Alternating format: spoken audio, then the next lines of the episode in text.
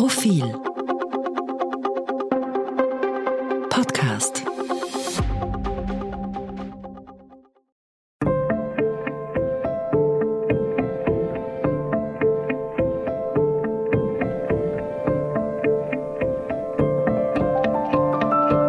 Tauwetter.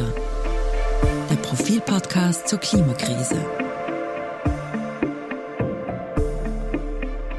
Herzlich willkommen, liebe Hörerinnen und Hörer, zu Profil Tauwetter, dem Podcast zur Klimakrise. Mein Name ist Christina Hiptmeier. Und ich bin Josef Gepp. Hallo.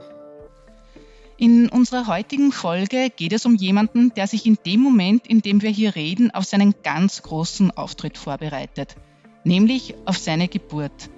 Wir sprechen von Österreichs Neujahrsbaby 2022. Josef und ich haben ihm einen Brief geschrieben, den es an seinem 30. Geburtstag öffnen soll. Das wäre dann genau am 1. Jänner 2052. Wird dieses Neujahrsbaby in einer Welt leben, in der die Klimakatastrophe Realität geworden ist? Das ist die Frage, die wir uns gestellt haben. Eine kleine Anmerkung, wir haben uns für Jakob als fiktiven Adressaten unseres Schreibens entschieden – und zwar deswegen, weil das jener männliche Vorname war, der laut Statistik Austria im Jahr 2020 am häufigsten vergeben wurde. Ob er das auch 2021 noch war, wissen wir nicht. Daraus macht die Behörde noch ein ganz großes Geheimnis bis jetzt. Und außerdem kamen von Jänner bis September geringfügig mehr Buben als Mädchen zur Welt, deshalb der Bubenname Jakob. Aber nun zum Brief. Lieber Jakob, wenn du diese Zeilen liest und alles nach Plan gelaufen ist, schreiben wir den 1. Jänner 2052, den Tag, an dem du deinen 30. Geburtstag feierst. Wir, die Verfasser dieses Briefes, sind dann bereits in unseren 70ern. Dir aber steht der Großteil deines Lebens noch bevor. Zum Jahreswechsel von 2021 auf 2022 warst du das österreichische Neujahrsbaby, zur Welt gekommen ziemlich genau um Mitternacht. Wie die Welt im Jahr 2052 aussehen wird, wissen wir nicht. Sind all die schlimmen Vorhersagen betreffend Klimakatastrophe eingetroffen? Oder konnte die Weltgemeinschaft die Kurve doch irgendwie kratzen und das Schlimmste abwenden? Du fragst dich vielleicht, in was für eine Welt du anno 2022 geboren wurdest. Du fragst dich vielleicht, wie die Generation deiner Eltern damals getickt hat. Wie es dazu kam, dass deine Realität so ist, wie sie ist was die Menschen damals bloß falsch gemacht haben. Wenn unsere schlimmsten Befürchtungen eingetreten sind, und danach sieht es heute, wo wir diesen Brief schreiben, aus, schulden wir dir zumindest eine Erklärung, lieber Jakob. Heute, zu Beginn der 2020er Jahre, ist vielen Menschen bewusst, dass eine Katastrophe droht oder vielmehr schon begonnen hat. Die Wissenschaftler wissen es, die Politiker wissen es, selbst die viel zitierten normalen Leute auf der Straße wissen oder ahnen es zumindest. Es hat sich allgemein ein Bewusstsein dafür entwickelt, dass wir ein gewaltiges Problem haben. Die Fakten liegen nämlich sonnenklar auf dem Tisch. Wir gefährden gerade die fundamentalen biophysikalischen Grundlagen unseres Lebens, indem wir durch die Verbrennung fossiler Energien immer mehr Treibhausgase in die Luft blasen und dadurch die Erdatmosphäre erhitzen. Es ist wirklich zum Haare raufen, weil es so derartig sonnenklar ist, welche Fehler wir tagtäglich machen. Man muss sich nur die Konzentration von Treibhausgasen in der Atmosphäre ansehen, die von Messstationen weltweit erhoben werden. Seit der Zeit der Industrialisierung im 19. Jahrhundert, als erstmals im großen Stil Kohle verbrannt wurde, hat sie sich um 40 Prozent erhöht. Heute ist sie so hoch wie seit mindestens 800.000 Jahren nicht mehr. Oder die globalen Durchschnittstemperaturen. Sie steigen und steigen. Fast jedes Jahr ist der Sommer heißer als der vorangegangene. In den 2010er und 2020er Jahren gab es eine populäre Grafik, welche die Dringlichkeit des Problems veranschaulichen sollte. Sie sieht aus wie ein farbiger Strichcode und besteht aus vielen schmalen Balken. Jeder davon steht für ein Jahr, deren Farbe rapide vom Blauen ins Rote übergeht. Je röter die Balken, desto höher die Durchschnittstemperatur im jeweiligen Jahr. Man muss nur einen Blick auf diese Grafik werfen, um zu erkennen, dass die Entwicklung fatal ist. Zum Zeitpunkt, an dem wir diesen Brief schreiben, hat sich die globale Durchschnittstemperatur gegenüber der Ära vor der Industrialisierung bereits um mehr als ein Grad Celsius erhöht. In den 2020er Jahren liegen aber nicht nur die wissenschaftlichen Fakten offen auf dem Tisch, die klimatischen Veränderungen sind erstmals für viele Menschen ganz konkret im Alltag erfahrbar. Nicht nur, weil die Sommer immer heißer werden und es in den Wintern immer weniger Schnee gibt. Auch die Naturkatastrophen häufen sich, zum Beispiel die Überschwemmungen in klimatisch einst milden Gefilden wie Deutschland. Ebenso verändert sich die Landwirtschaft. Im Jahr 2021 wird mitten in Österreich geerntet, was früher aus weit entfernten tropischen Ländern importiert wurde. Ingwer, Reis oder Papaya. Warum wir dir das alles erzählen, lieber Jakob? Um dir klarzumachen, wie gut die Menschen der 2020er Jahre das Problem kennen. Wir kennen es von vorne, von hinten, von der Seite. Von abstrakten Temperatur- und Treibhausgasstatistiken genauso wie aus dem eigenen Alltag. Wir haben wirklich keine Ausrede, nicht alarmiert zu sein und die Sache nicht entschlossen anzugehen. Aber wir tun es dennoch nicht. Es ist, wie gesagt, zum Haare raufen. Uns ist aber nicht nur die Dringlichkeit des Problems voll bewusst, wir wissen auch relativ genau, was konkret dagegen zu tun wäre. Die große Erfindung oder technologische Neuerung, die das Klimaproblem endgültig lösen und allen Kampf dagegen überflüssig machen würde, die wird es nicht geben. Das wissen alle Experten. Nur jene, die zu bequem oder zu feige sind, nachhaltige Maßnahmen zu ergreifen, klammern sich an diese Utopie. Uns bleibt auch keine Zeit, auf Technologien zu hoffen, die gerade erst in den Kinderschuhen stecken oder überhaupt noch im Experimentierstadium. Grüner Wasserstoff, Kernfusion, auf derartiges zu vertrauen, lieber Jakob, wird deine Generation nicht vor der Katastrophe bewahren. Stattdessen müssten wir auf Technologien setzen, die es längst gibt. Die Kraft der Sonne, des Windes, die Kraft der Hitze unter der Erde oder jene der Meereswellen. All dem müssten wir zum großflächigen Durchbruch verhelfen. Im Gegenzug müsste die Verbrennung von Öl, Gas und Kohle sofort gestoppt werden. Darüber hinaus könnte die internationale Politik mit wenig Aufwand dafür sorgen, dass die Industrie weltweit klimafreundlich wird, etwa indem sie Zölle auf CO2-intensive Produkte einführt. Sie könnte mit neuen Regeln bewirken, dass anders gebaut wird als derzeit, damit Gebäude kaum oder gar keine Energie mehr verbrauchen. Außerdem müsste die Politik für eine andere Form der Mobilität sorgen. Nicht jeder Bürger muss ein eigenes Auto besitzen, das dann ohnehin 23 Stunden am Tag nur herumsteht. Das Mobilitätsverhalten sollte, um ein Modewort der 2020er Jahre zu bemühen, smart werden. Was spricht dagegen, etwa die erste Etappe mit dem elektrischen Sammeltaxi zurückzulegen, die nächste mit dem Zug und die letzte schließlich mit dem E-Mietauto? Wohl nur die eigene Bequemlichkeit. Künstliche Intelligenz könnte dabei helfen, dass derartige Veränderungen für die Menschen einigermaßen praktisch und komfortabel ausfallen. Bitte versteh uns nicht falsch, lieber Jakob. Trivial sind diese Herausforderungen der Klimawende keineswegs. Da und dort werden sie den Menschen Umgewöhnungen abverlangen. Enorm viel Geld kosten sie sowieso. Im Vergleich aber zu den Kosten, die wir uns durch die Zerstörung unserer Umwelt und unserer Lebensgrundlagen aufhalsen, sind das Peanuts. Und machbar ist das allemal. Wie wird deine Welt im Jahr 2052 genau aussehen? Mit Sicherheit wissen wir es nicht, aber wir haben doch eine gute Vorstellung davon. Die Wissenschaft zeigt es uns recht deutlich auf. Im August 2021 veröffentlichte der sogenannte Weltklimarat, gibt es denn eigentlich noch, seinen sechsten Sachstandsbericht. Diese Einrichtung der Vereinten Nationen, welche die wissenschaftlichen Grundlagen für Klimapolitik bereitstellt, hat darin fünf Szenarien gezeichnet, wie sich die Erderwärmung entwickeln wird. Sie unterscheiden sich je nachdem, wie stark Treibhausgasemissionen reduziert, welche Fortschritte in der Entwicklung von Technologien gemacht und wie gut sich die Menschen an die geänderten Rahmenbedingungen anpassen werden können.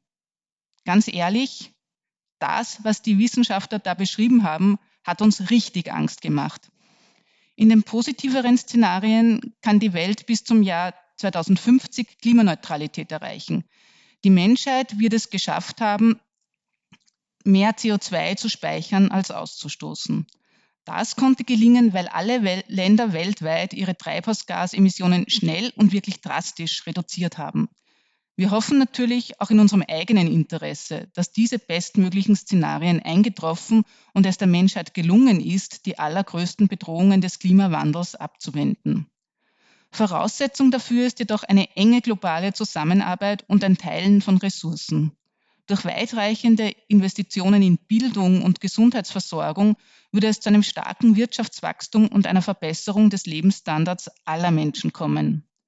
Doch angesichts der Verfasstheit der Politik, nicht nur in Österreich, wo wir so viele Kanzlerwechsel haben, dass man oft gar nicht mehr weiß, wer gerade im Amt ist, sondern auch international haben wir daran erhebliche Zweifel.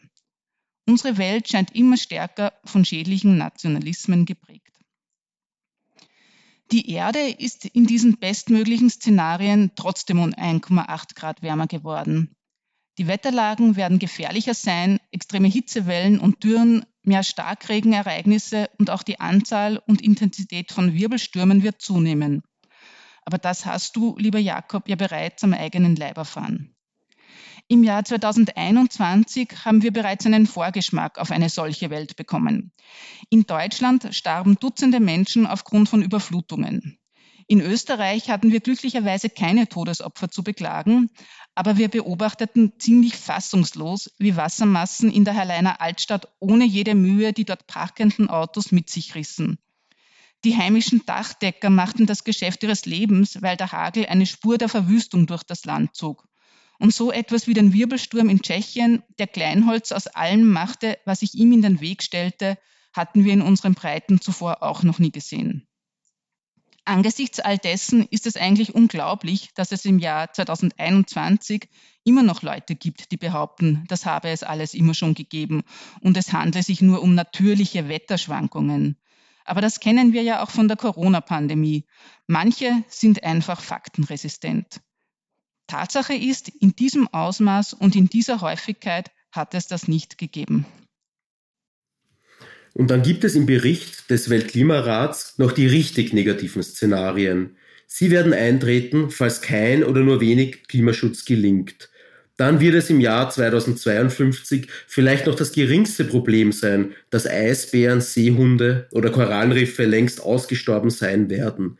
Solche Geschöpfe, Dead Like a Dodo, kennst du vielleicht nur noch aus dem Geschichtsbuch. Auch die Mittelmeerregion wird für dich kein Sehnsuchtsort mehr sein.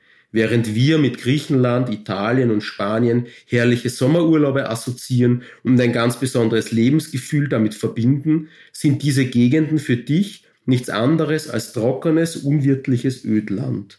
Dass dies einst Regionen waren, die ganz Europa mit frischem Obst und Gemüse versorgten, kannst du dir gar nicht mehr vorstellen.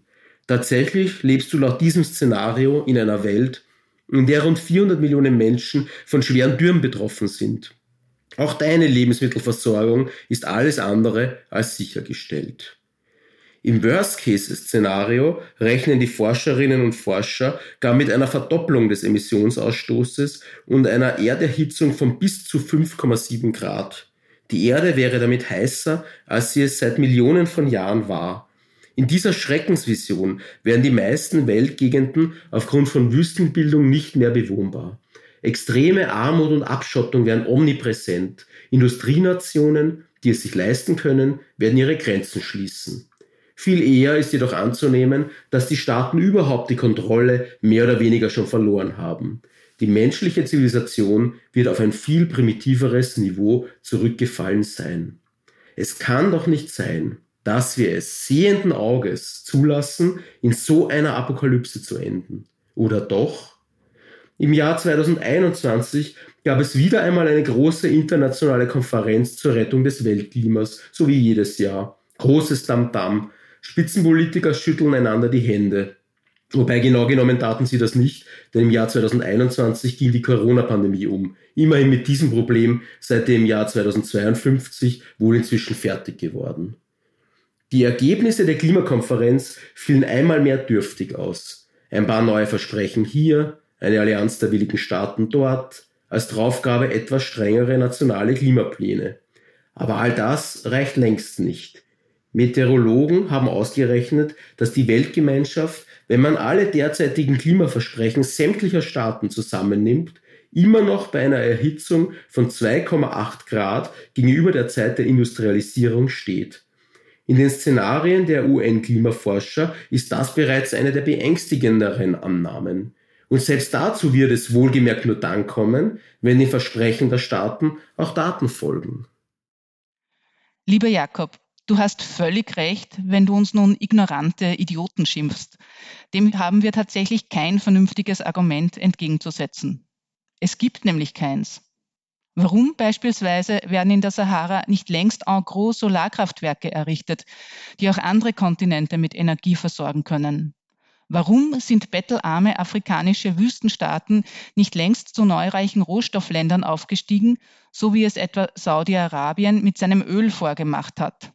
Warum ist der Amazonas-Regenwald nicht unter internationalem Schutz gestellt und Brasilien mit Kompensationszahlungen abgefunden? Dass wir den Klimaschutz nicht entschlossener angehen, liegt wohl daran, dass wir dieses Problem nicht akut wahrnehmen. Die Klimakrise lässt sich mit der grundlegenden psychischen Verfasstheit der Spezies Mensch nicht vereinbaren. Würde beispielsweise ein Meteorit einschlagen oder ein großer Vulkan ausbrechen, dann würden wir wohl mit aller Kraft um unser Überleben kämpfen. Doch wenn sich die Temperatur im Lauf einiger Jahrzehnte radikal erhöht, bleibt die Gefahr diffus und nicht greifbar, selbst wenn die realen Folgen konkret erfahrbar sind. Deshalb fallen auch die Schritte dagegen zaghaft und mutlos aus. Deswegen berücksichtigen wir immer noch die Interessen von Großkonzernen, die mit fossilen Energien verlässliche Gewinne machen. Deswegen feiern unsere Politiker und Medien gern jede kleine Reduktion beim Treibhausgasausstoß als großen Erfolg, als Beleg dafür, dass sich alles in die richtige Richtung bewegt und letztlich zum Guten enden wird. So also fühlt sich die Zeit an, lieber Jakob, in die du geboren wurdest. Wir kennen heute das Ausmaß der Katastrophe voll und ganz. Doch während unser Haus brennt, stehen wir draußen vor der Tür, berechnen in aller Ruhe die Menge des notwendigen Löschwassers und streiten darum, welche Regierung wie viel davon heranschaffen soll. Hoffentlich begreifen wir es noch.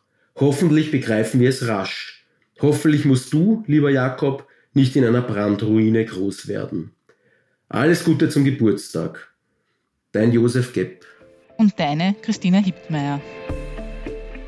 Ja, liebe Hörerinnen und Hörer, das war unser Brief. Ähm, den gibt es auch zum Lesen und zwar im, in unserer großen XXL-Ausgabe, die ähm, gegen Jahresende erschienen ist. Äh, lesen Sie rein, da gibt es auch viele andere interessante Geschichten. Ihnen wünschen wir nicht alles Gute zum Geburtstag, sondern ein frohes neues Jahr 2022 und bleiben Sie Profil treu. Wir würden uns freuen, wenn Sie uns auf Twitter unter Profil Tauwetter folgen würden. Schicken Sie uns dort auch Anregungen, Kritik, Feedback, entweder via Twitter oder per Mail an podcasts.profil.at. Empfehlen Sie uns weiter und abonnieren und bewerten Sie uns auf den gängigen Plattformen. Und besonders freut es uns, wenn Sie uns auf diesen gängigen Plattformen, Apple iTunes, Spotify und so weiter, wenn Sie dort den eigenen Tauwetter-Feed abonnieren, einfach nach Tauwetter suchen und dann auf Abonnieren klicken. Danke fürs Zuhören und bis zum Freitag in zwei Wochen bei Profil Tauwetter.